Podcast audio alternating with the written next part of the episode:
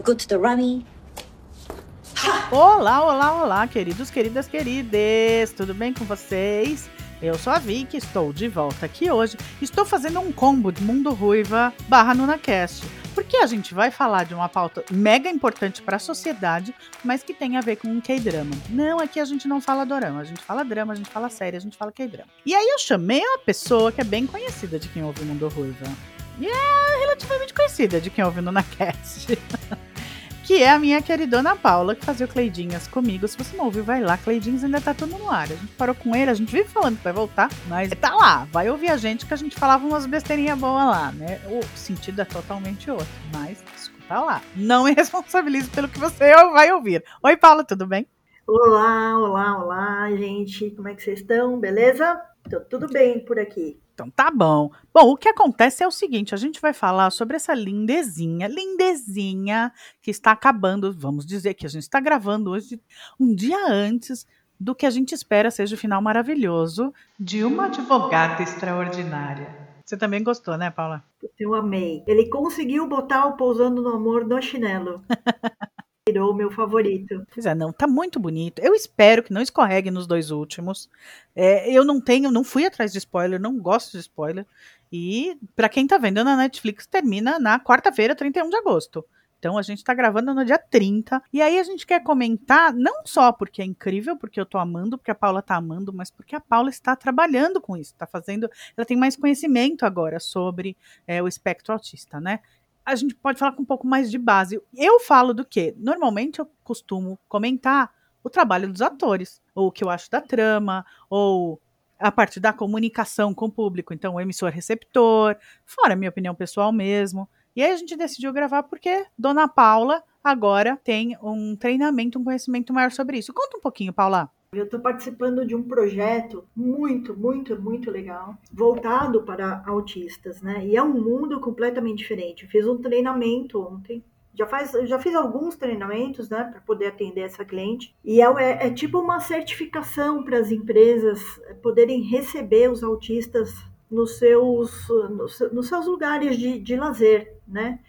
Então, assim, quando, quando as pessoas vão fazer lazer num parque, por exemplo, elas vão fazer lazer, elas não, elas não esperam ter dor de cabeça. Então, o autista é o maior público, que, que são crianças, né? Que eles são, uma, são crianças diferentes, que precisam de um suporte diferente, com mais tranquilidade, mais paciência, né? Então, eu fiz, a gente estou fazendo esses treinamentos porque eu vou começar a auditar empresas que vão ser chamadas empresas amigas dos autistas. Então tem toda uma preparação que é uma coisa que a gente não vê por aí, né? Então tem toda uma preparação, desde a hora que você chega no estacionamento, tem vagas sinalizadas. Quando você chega é, para comprar o ingresso, é, além da meia, né, da meia entrada, você tem é, uma entrevista, né, falando como que seu filho é, qual nível de suporte ele precisa, tem as sinalizações, sala de silêncio, tem uma série de preocupações que as, que as empresas têm agora, amparadas pela lei, né? A lei, a lei exige algumas coisas, então, assim, quem está dentro da lei tem todas essas preparações que eu estou falando, e que é muito legal, que a gente não vê por aí. Então, assim, a gente, eu, eu, costumo dizer, né, que o auditor, ele conhece mil mundos, porque cada, cada lugar que você vai é um mundo completamente diferente. E eu estou bem encantada com esse, com, com, esse mundo, porque a gente não vê, o, a gente não conhece o tipo de preparo, né, que as pessoas têm que ter. Está sendo um trabalho bem bacana, bem, tá me tocando bastante, eu tô com muito orgulho de fazer. E embora não seja a esse o, o carro-chefe da série, né? Eu acho que a série, inclusive, uhum. que mais me agrada é, tá bom, ela é uma advogada que tá no é, espectro autista, mas a série não é sobre isso apenas, né? Tanto que tem até as é. histórias dos outros personagens. Eu não vou dizer de maneira nenhuma, não é que não é que passa pela cabeça deles, ah, vamos tornar tudo muito normal, vamos colocar ela num contexto normal. Não é isso. E outra, o que é normal? Então, estou dizendo que não uhum. é. Mas você acha que os personagens que estão em torno dela, o lugar onde ela trabalha, a própria família, o pai dela, eles passariam nessa auditoria? Não, não passaria. Não passaria. O pai dela é muito desinformado. Ele viveu com, sei lá, É, não passaria. MacGyver ali, né? Pois é, mas é- uma maioria dos pais vão aprendendo, porque assim, o espectro autista, cada autista é, é diferente um do outro, né? Você pode ter 15 na sala, cada um vai ser diferente. Então, cada pai, cada mãe, ele vai aprendendo com o filho durante o desenvolvimento dele. Então, na própria série ele fala, né? Conviver com você foi muito solitário para mim. Mas hoje ela grande, já trabalhando, tudo, você vê que a interação dos dois é bem, é bem bacana. Ele conseguiu encontrar uma forma de se comunicar com ela. E é exatamente isso que faz a diferença com o autista. É você encontrar uma forma de conseguir se comunicar com o autista. E aí, sim, todos, a maioria deles não passaria, mas o namorado dela, eu não sei se isso vai aparecer no, no- no último episódio, mas ele tem um jeito diferente. Desde o primeiro episódio, parece que ele bateu o olho, ele já sabia que ele tinha que se comunicar com ela de uma forma diferente. E é isso que eu acho que eu fiquei muito encantada, porque ele está sempre preocupado em arrumar uma forma de se comunicar com ela. Tem até um episódio que ele fala assim: pô, mas você não vai falar nada de baleia comigo? É, hoje, aquele dia ela esqueceu de falar de balé. Pois é, e tem um outro episódio que ele fala assim: além das baleias, você não tem mais nada que você queira falar comigo? Ela fala: não. Você vê uma preocupação dele em querer entrar no mundo dela, querer arrumar uma forma de se comunicar com ela, o que, que é muito encantador. E, e aí eu digo assim: puxa, os homens deveriam ter essa chavinha, né? Pois é. Quero me comunicar. Quero me comunicar com essa mulher. Com- Como eu vou fazer? né? Vou, deixa eu observar, deixa eu ver aonde é o ponto sensível. Né? Então é isso que me encanta nele. E parece, me parece, que, que ele, num dos episódios, diz, né? uma- ele encontra uma, uma amiga e ela fala: Você está fazendo trabalho voluntário? Isso me remeteu. Será que ele já trabalhou com algum tipo de autista antes de conhecer ela? Me pareceu que sim, que é como se ele tivesse voltado a fazer uma coisa que fazia antes. Então, aquela Então, cena é. significou muito em muitos sentidos, né? Ficou parecendo que, assim, realmente você não acredita. Ah, não pode ser a namorada dele. Ninguém vai pensar. Agora, se fosse uma mulher, sei lá, um mulherão, se fosse blá blá blá, assim, assim, é dentro do padrão do que todo mundo espera, já falaria: olha, fulano tá namorando, ainda mais na Coreia, né? Respirou um do lado do outro, Uhum. já tá namorando. E vira fofoca, e vira não sei o quê. Não, mas ele viu uma moça que nem estava dentro dos padrões da norma. E eu vou usar muito essa palavra com mil aspas hoje, exatamente ironizando. Ah, ela Uhum. saiu do padrão do que a mocinha pensava que era o normal, então ele só pode estar fazendo um trabalho de caridade. Então me pareceu que sim, ele voltou a fazer. Então, isso eu não sei se vai aparecer né, no episódio né, de amanhã. Mas assim, me parece que ele já, já tinha. É como se ele já conhecesse a forma de lidar com ela. Então, todo aquele cuidado, sabe? Ele faz metáforas para ela, para ela poder entender o que ele está falando, que eu acho muito incrível nele. Muito incrível.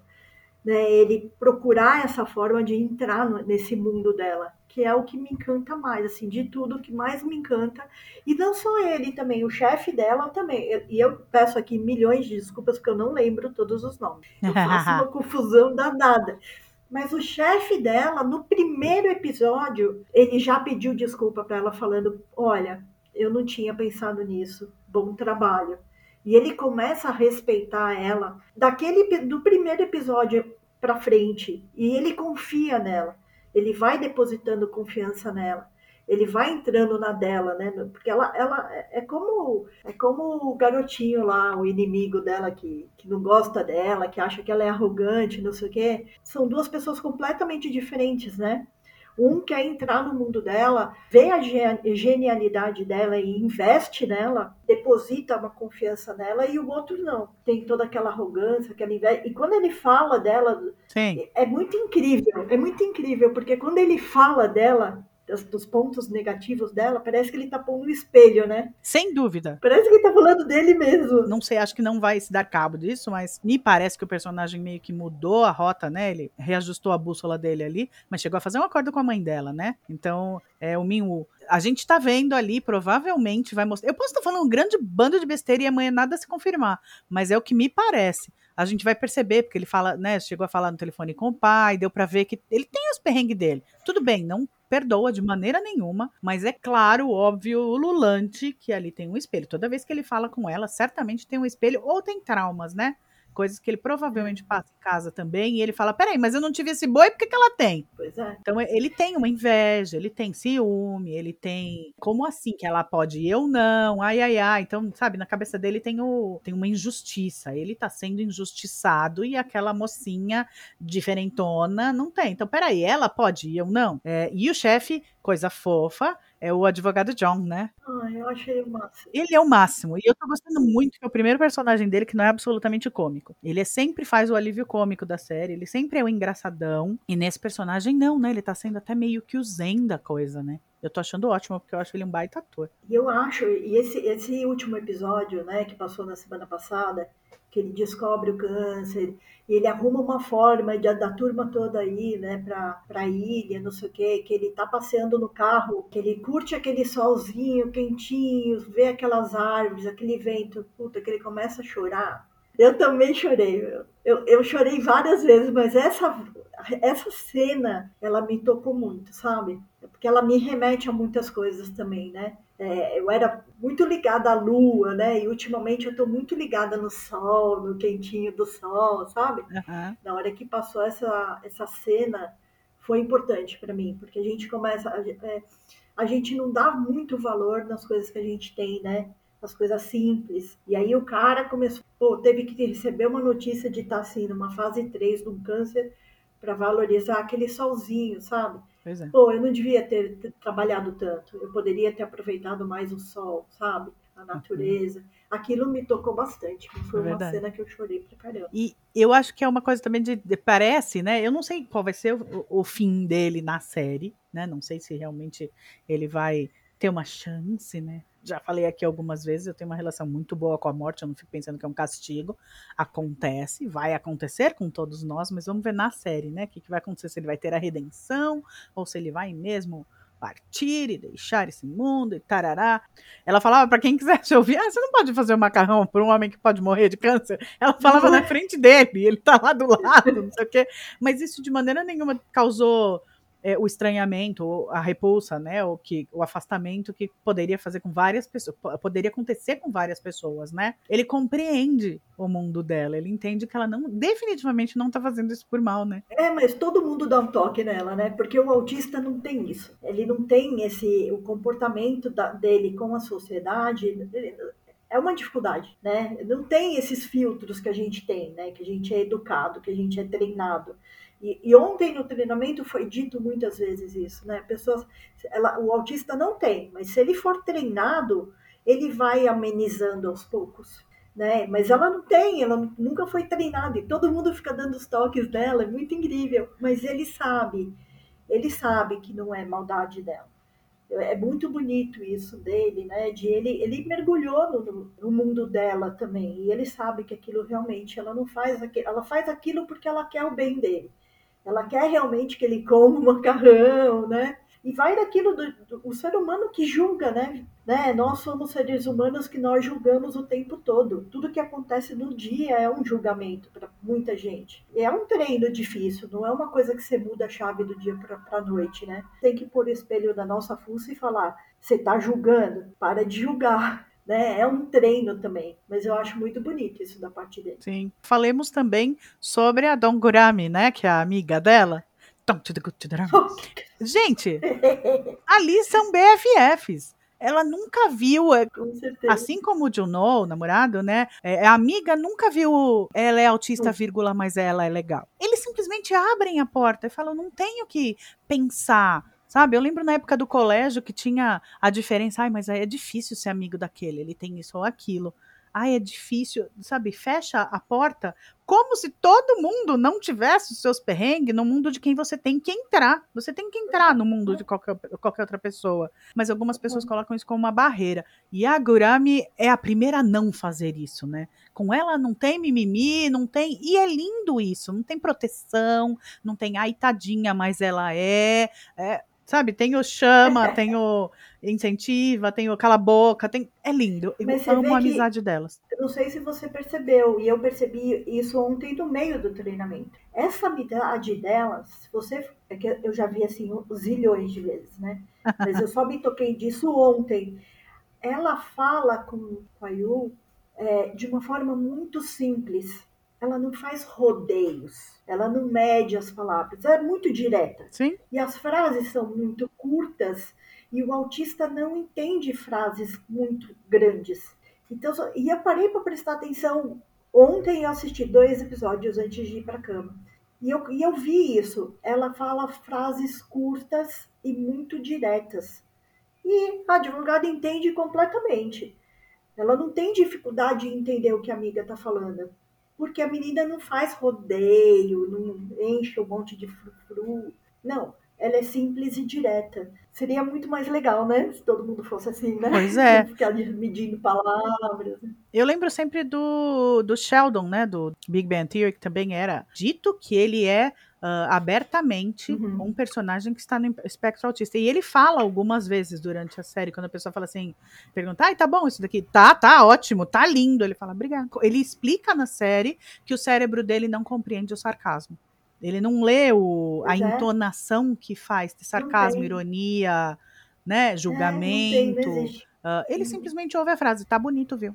Não é tá bonito, É. viu? Não tem isso. Cara, é verdade. Como seria muito melhor se no mundo alguém pergunta. Porque quando alguém pergunta pra você assim, é, meu cabelo tá bom? Se você não gosta, você fala, olha, eu não gostei. Você não perguntou? Agora, se você só quiser confete, a vida sempre vai ser mais difícil. Mas eu vou fazer aqui uma confissão, né? Que assim, eu acho que eu sou autista, de verdade. Eu, eu, eu gostaria de fazer é, o meu diagnóstico, porque eu acho que eu sou. Sabe, eu, eu nunca tive filtro social, eu nunca, é, até ser auditora, eu sempre achei que as pessoas tinham muita dificuldade de entender o que eu estava falando. E aí eu virei auditora e eu sempre falo, Deus me preparou para ser auditora, porque eu fiz zilhões de cursos antes de ser auditora. E não eram cursos para ser auditora, eu, fiz cursos para comportamento humano mesmo, para eu me aceitar do jeito que eu era, né? para eu me conhecer mais. E eu olho para trás e eu vejo muitas vezes muitas pessoas falando comigo e eu respondendo, né? E eu falo, pô, uma pessoa nem entendeu o que eu estava falando. e eu digo aqui para todos, eu acho que eu sou autista. Se eu tiver oportunidade algum dia de fazer, de pedir um diagnóstico, porque eu fui treinada, né, para não responder com sarcasmo, para ter paciência, né, para poder levar a auditoria até o fim, né? Mas eu, se eu tiver a oportunidade, eu vou procurar um diagnóstico, porque eu, eu olho assim para trás e falo, meu Deus, eu acho que eu sou autista. Cada dia mais tem gente indo buscar um diagnóstico. As pessoas sempre pensavam como alguém que está fora do que a sociedade considera Uhum. normal, de novo. Mas é, Uhum. existem vários níveis, existem vários aspectos, existem várias. E as pessoas se pegam mesmo tendo esse ou aquele. Eu cheguei a pensar porque eu tenho hiperfoco, né? Eu tenho um hiperfoco Uhum. absurdo. Tem uma coisa assim, ah, eu começo a gostar disso, é só aquilo que eu quero saber. Ah, eu descobri, é só, sei lá, eu agora com a Coreia. Nossa, eu não sei há quanto tempo faz eu não assisto uma série da América. Que seja do, de Greenwich pra cá. Não sei. E aí, essa palavra, inclusive, hiperfoco, que traduziu o que eu gosto, eu fui descobrir quando eu fui estudar o espectro autista, sabe? Hiperfoco. Só que também, de repente, pode ser único traço. Eu vi uma vez um vídeo, confesso também foi bem pouco, bem raso. Eu vi um vídeo de um casal que tem um canal, porque eles têm um filho autista e eles têm, divulgam material sobre. E tinha um mini teste lá, vamos supor, de 10 tópicos que você deveria pensar se você tem. E se você tivesse no mínimo tal, você já deveria pensar. E eu lembro que eu tinha um, que era esse do hiperfoco. Mas é lógico que o teste do YouTube, ou que seja do, do TikTok do casal ali, não é o que vai me diagnosticar, obviamente. É, Sei lá, acho que tem mais que procurar mesmo. é, a gente tem uma amiga que tem um filho autista, né? Uma amiga em comum. E o diagnóstico não é um diagnóstico super fácil. Não é que nem no, no que drama, né? Que ele que foi assim, ah, ele foi no médico. Ele deve ter ido em vários médicos, né? E aquele dia, naquele médico, ele disse: Olha, aparentemente você tem uma filha autista. Ela pode estar no espectro. Ontem, com a pessoa que deu o treinamento, ela disse: Foi sorte, foi do SUS, que foi muito legal. Mas tem, tem criança que demora meses para completar o diagnóstico. Então, não é um diagnóstico muito fácil de fazer, né? Você tem que, assim, É, é, complicado de fazer. Pelo que eu vi ontem, é mais fácil diagnosticar um adulto hoje do que uma criança. A criança ela apresenta alguns sintomas: andar na ponta dos pés, não olhar quando você chama, é, não falar. Tem alguns sintomas aí, mas o diagnóstico fechadinho não é uma coisa muito simples, pelo que eu entendi. Acho que é como nada que vá determinar o que a pessoa é pro resto da vida, né? Tem que demorar. Que bom que não, não é, como eu falei agora, uhum. não é um teste estúpido de TikTok. Uhum. Sim, eu tenho contato com vários. Eu fui saber ao longo dos, dos anos, né? De um tempo para cá, acho que de uns 15 anos para cá. Eu tenho contato com muitos adultos, tenho filhos de amigos, tenho, olha, bastante contato com muita gente. Gente que eu, eu já conhecia, a pessoa não sabia que era e hoje em dia sabe, foi diagnosticada porque tinha casos na família e falou: opa, peraí, vou descobrir que também. E foi, descobriu é mesmo. E assim, o meu contato com elas não mudou em absolutamente nada. Nada. No antes no depois. Com certeza, não muda nada mesmo. Porque assim, é, o autista, você olha, você não vê que a criança é. Não é assim, não existe um exame que você vai fazer de sangue que vai falar, olha, embora seja genética, vem na genética, né? Não é, ah, vai, vou num laboratório, vou fazer um exame cromossômico. Não, não vai aparecer. Né? É comportamental. Então, assim, não é uma coisa, você fala, as pessoas falam muito e incomoda a mamãe, né, que ela estava falando ontem. Ah, mas ele é tão lindo, nem parece que, né? São frases que não devem ser ditas, né? Que ofensivo. É, mas as pessoas não sabem não é só para o autista, né? É zilhões de outras coisas, né? Que nem gordo, né? Quantas pessoas viram pra gente e falam, ai, você é tão linda, né? Que pena que você é gorda. Eu ouvi isso a infância inteira. Pois é, ai, você tem um rosto tão lindo. É? Não te perguntei. É, que pena que você tá gorda. É ofensivo, realmente é ofensivo, mano. Né? E, e não é só autismo, pode ser zilhões né, de outras deficiências, né? Pode, pode é, não ouvir, não enxergar. E as pessoas realmente não estão preparadas. Sim, é uma série de outros, né? quaisquer outras características que a sociedade não está preparada para lidar. O que é até o que eu ia falar. O que mais acontece na série eu acho que a série é. O, o, tema central da advogada extraordinária é mais como a sociedade não está preparada, porque a vida dela seria muito mais fácil se a sociedade estivesse preparada se a sociedade parasse de se meter na vida dela. Nossa, com certeza. Sabe por quê? Porque a sociedade não está preparada para as pessoas que saem do padrão delas de normal, da normalidade. E é, e, e é aquilo que eu falo sempre, né? O diferente é diferente, não é errado. Outra coisa que eu quero falar sobre as pessoas que tiveram a vida mudada, vai, que você pensaria que vão achar isso e acham aquilo. Por exemplo, a colega dela do escritório, né? É, você vê que na faculdade ela tinha uma ideia completamente diferente da Yonwoo. E que não era nem, ai, essa menina autista, ai, essa menina diferentona, ai, essa menina retardada, o que quer que fosse, sabe? Não era na cabeça dela, ela só era arrogante. Ela, era, ela fala que ela não gostava da Yonwoo por N motivos, mas você vê que a convivência mudou a cabeça dela né? A Suyon, ela é uma fofa, elas são as melhores amigas. Ela é uma fofíssima. Quer dizer, não, ninguém é melhor amiga que nem a Gurami, porque é a coisa mais linda, a amizade delas. Mas vamos falar sobre a Suyon. É, mas é, isso foi dito ontem. A convivência faz com que as pessoas mudem. E isso a gente vê, não, não vê só, no, a gente não viu só nesse seriado, né? A gente vê em vários filmes, em várias outras séries, que quando a pessoa começa a conviver, e existe respeito, as pessoas mudam de ideia. E é uma coisa que. É, e é uma filosofia que eu carrego para a vida. Tem muitas. Quantas pessoas passaram pela minha vida que eu não ia com a cara, que assim, a primeira impressão foi péssima, mas a gente muda quando a gente sabe que aquela pessoa passou por algum tipo de trauma. Né? E aí a pessoa fala, ah, passei por isso, passei por aquilo, e você passa a respeitar aquela pessoa porque ela passou por uma dificuldade né? E aí você muda seu comportamento, você abre sua mente. E aí eu pergunto para todo mundo: a gente tem que esperar alguém contar um trauma para gente, para a gente passar a respeitar a pessoa? E pronto. A gente não pode já respeitar a pessoa, você pode não gostar. Entender já de primeira que a pessoa tem um mundo diferente do nosso. Respeita. Eu acho que isso é uma coisa marcante na dramaturgia coreana o que tá me deixando encantada. Você tem ali as pessoas que são o que são e de repente você vê por que, que elas são daquele jeito. Só que às vezes, assim, numa série de 16 episódios, você vai ver isso no décimo segundo. Por que, que a pessoa é daquele jeito? E aí é aquele baita tapa na cara. É porque eles não falam, né? Não, nem sempre. É, não, não é aberto que nem o brasileiro. Não, tem brasileiro que senta na, na, mesa do bar e já descancara, né? Mas eu acho que eles são mais fechadinhos. Sim, mas até aí, para você sentar, chegar numa mesa de bar com uma pessoa, você já tem que ter alguma convivência. Parece que fala. Ou porque na dramaturgia tudo é mais fácil. E aí o povo fala, sabe? Assim, estou chegando à grave conclusão que na Europa é diferente. Mas na América, Estados Unidos, que a gente está acostumado, a dramaturgia não é a vida real, porque ela sempre facilita. Então, ah, as pessoas já chegam e encaram a história delas. Não necessariamente. Mas eu com 12 anos, eu, eu assim, olhando para o passado, né? Eu, da minha adolescência, é mais fácil, né? Você conviver com pessoas que não têm problemas. Todo mundo tem problemas. Me fala uma pessoa que não tem problemas. Sim, mas é que tem muita gente. que eu quero dizer é que, assim, ninguém chega na escola é, já escancarando alguma coisa que está acontecendo de ruim em casa. Não Isso mesmo, que eu quero né? dizer. As pessoas vão formando sua personalidade em cima de coisas, né? De eventos que acontecem ao, ao seu redor, né? Seja na escola, dentro de casa, da família, no boteco.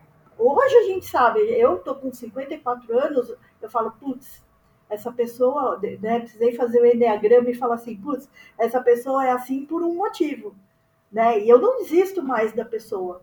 Também não fico fuçando, mas eu, eu respeito porque ali é, existe um trauma, alguma coisa que fez ela ficar daquela Sim. forma. Mas quando você tem 15, 16 anos, você não pensa nisso. É mais fácil você ter uma amizade que fala das mesmas coisas, né? Que dá risada, que não está muito aí, né? Com o mundo, do que você ir se voltar para uma pessoa que tem problema. E eu acho muito legal isso da amizade das duas, porque nem, não passou esse filtro, né? Na, na, na, na amiga dela, né? Da Yu. Yongu, a principal Yongu, amiga dela Gurami. A Gurami.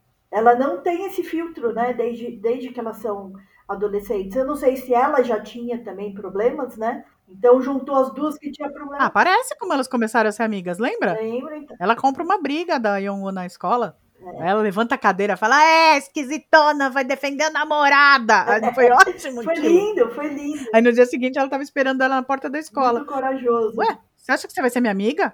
Aquilo foi muito bom. Foi, foi mesmo. Bom, eu amei esse, esse drama.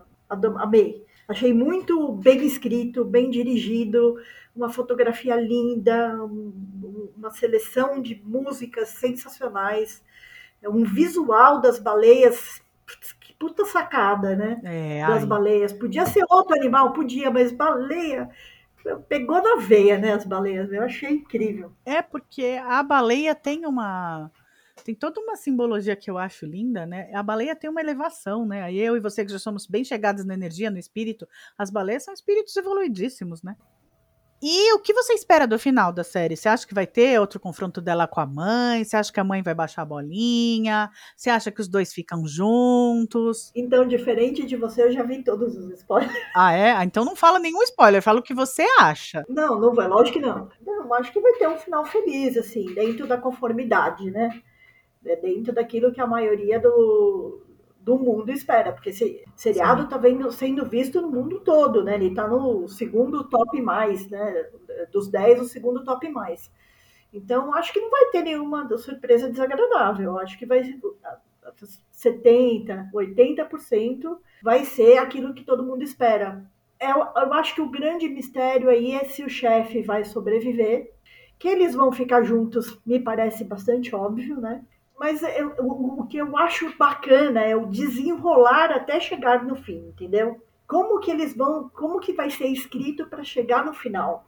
É, eu sei que, que algumas mídias já têm dito, né, que vai ter a segunda temporada, mas eu vi dizer que vai ser musical, aí vai estragar, pro- da minha opinião, né? Não, o que eu vi como informação real é que vai continuar certamente como Webtoon, como vários são. Então, Secretária Kim é Webtoon, Save Me era Webtoon, é, Yumi Cells é Webtoon. Então, várias que a gente conhece, que a gente assiste aí, são ba- Pretendente Surpresa, são baseadas em Webtoon. E ela vai continuar em Webtoon. Existem negociações para produzir a série depois que o Kenteo, que é o lindíssimo do Junô, sair do exército. Vicky do Futuro informa para os ouvintes de Mundo Ruiva que podem não estar acostumados com a cultura coreana, homens em idade até 30 anos precisam cumprir o serviço militar obrigatório. A carreira dos atores vai acontecendo, eles vão ralando para chegar lá, na hora que eles chegam lá, ainda não se alistaram. Eles ainda assim têm que cumprir o serviço militar obrigatório e ir para o exército, onde eles passam entre um ano e meio e dois anos. O ator Canteo, inclusive, anunciou hoje, 31 de agosto, que vai se alistar e começar a cumprir o serviço militar dia 20 de setembro e pediu nas suas redes sociais que o público não se esqueça dele até o seu retorno. Precisa nem pedir, neném. Então, o que no resto do mundo está sendo tratado como negociações, no Brasil já foi dado como certo. Então, isso me faz pensar que a série tem um final fechado, já que não é a intenção de início fazer uma segunda temporada, como Yumi Cells, por exemplo. Né? Já se sabia que ia ter uma segunda temporada. Então, isso me faz ter a impressão de que a gente vai ver um final fechadinho, certinho, é, bonitinho. Como a gente espera que É, seja. eu também acho que vai ser um fechadinho, bonitinho, mas eles deixaram algumas iscas para trás, na minha opinião. Que dá para fazer aí um desenvolvimento para uma segunda temporada. E, e tomara que tenha, porque, porque é mu- muito bem escrito. Se tiver todos os atores, eu acho. Sim. né? Não é só porque assim teve ah, apelo popular. Vamos ver. Se for bem feito, beleza. Porque a verdade é que dá pra fazer, você cria novas novos enredos com os personagens que você já tem e que todo mundo gostou. Então, por exemplo, certamente que a Gorami ia crescer.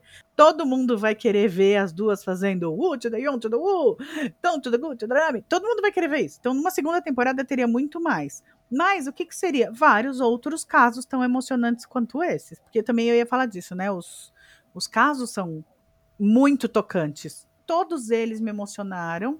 Os que não me emocionaram até certo ponto me deram um susto, tipo aquele do, do cara que ficou com o bilhete de loteria. Eu tomei um susto como se eu estivesse vendo um filme de terror. É, o, o que despertou em mim que, que, é que eles me dão muitos starts, né? Porque eles, como eles me tiram muito da realidade, né? Para eu entender outras coisas que aconteceram na minha vida. E o que eu acho muito bacana, porque é uma outra cultura. Então você acaba te forçando, ou pelo menos para mim, né? Na, o que aconteceu comigo, é, me forçava a olhar a coisa de um outro ângulo. Né? Puxa, olha o coreano como ele enfrenta isso. Olha como ele descasca esse problema. Olha que eu jamais faria dessa forma, mas se eu tivesse feito dessa forma, talvez eu tivesse um resultado mais positivo. E aí é exatamente isso que eu gosto nos dramas coreanos, que eles fazem eu enxergar a, a vida fora da realidade, mas para dentro dos meus próprios problemas. Sim, faz a gente olhar para dentro, né? Então me dá, traz starts muito legais que acaba contribuindo com o meu autoconhecimento. Pois é, sem dúvida. Eu acabo tendo resultados diferentes porque eu vou mudando o curso. Eu sou brasileira, eu não vou fazer desse jeito. Agora eu vou tentar fazer de outro jeito. pois é. Deixa eu mudar a fórmula para ter um resultado diferente. Me inspirou uma pergunta. Você tem um episódio preferido? Não.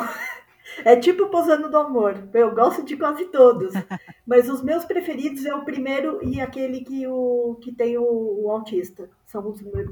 Tem esses dois que eu gosto muito e tem o, os episódios lá da, da árvore, né? Que, que ela encontra com a mãe, que são, foram muito bem escritos também, que eu gosto bastante. São dois, né?